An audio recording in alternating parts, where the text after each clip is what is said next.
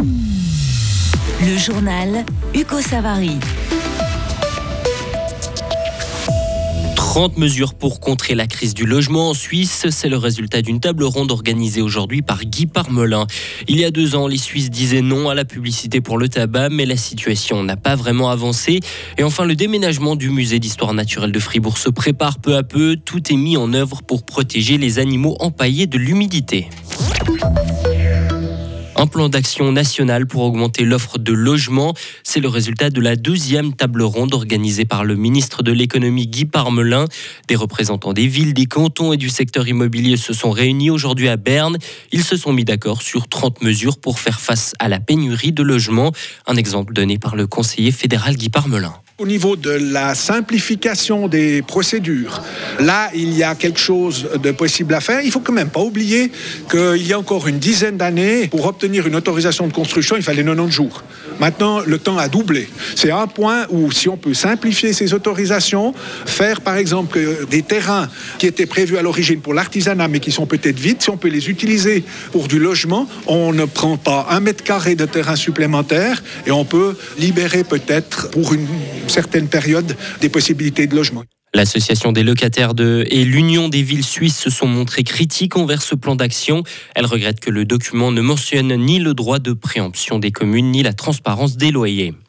Le Parlement doit respecter la volonté du peuple. Petit rappel du comité d'initiative contre la pub pour le tabac.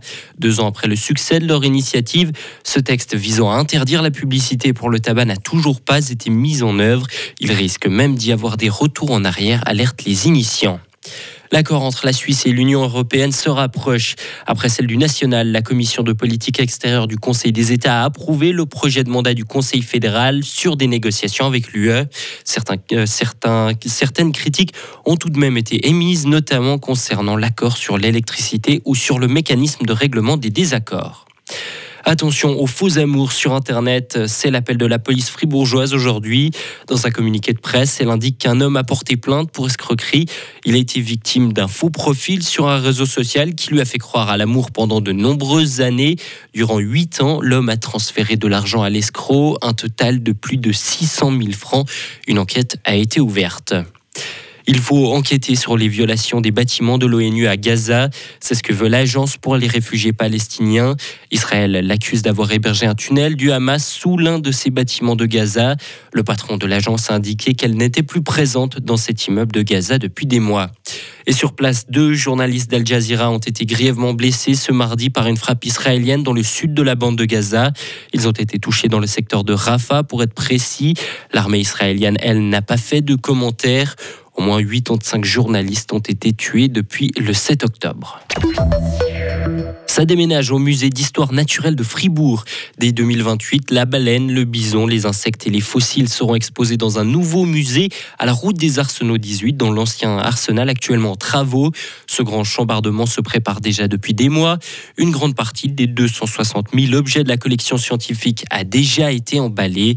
Détentrice d'un master en conservation et en restauration, Valentine Yarly travaille au musée. Pour les déménager, il y a trois personnes, deux spécialistes de la conservation préventive et un civiliste, qui ont développé un système euh, d'emballage en palettes. On a pu remplir les palettes euh, avec ces animaux sans qu'ils se touchent entre eux et sans qu'ils touchent les bords des palettes.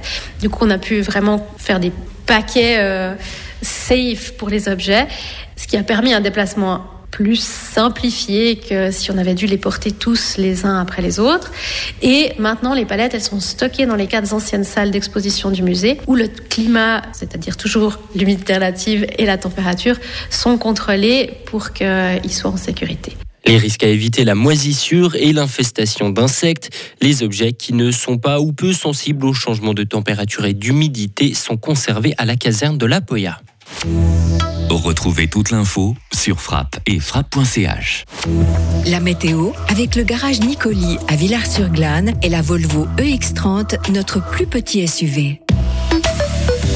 Le temps de mercredi reste ensoleillé et doux avec température comprise entre 2 et 14 degrés. Pour la suite, on va rester autour des 15 degrés. On attend le retour de quelques averses vendredi et pour le week-end.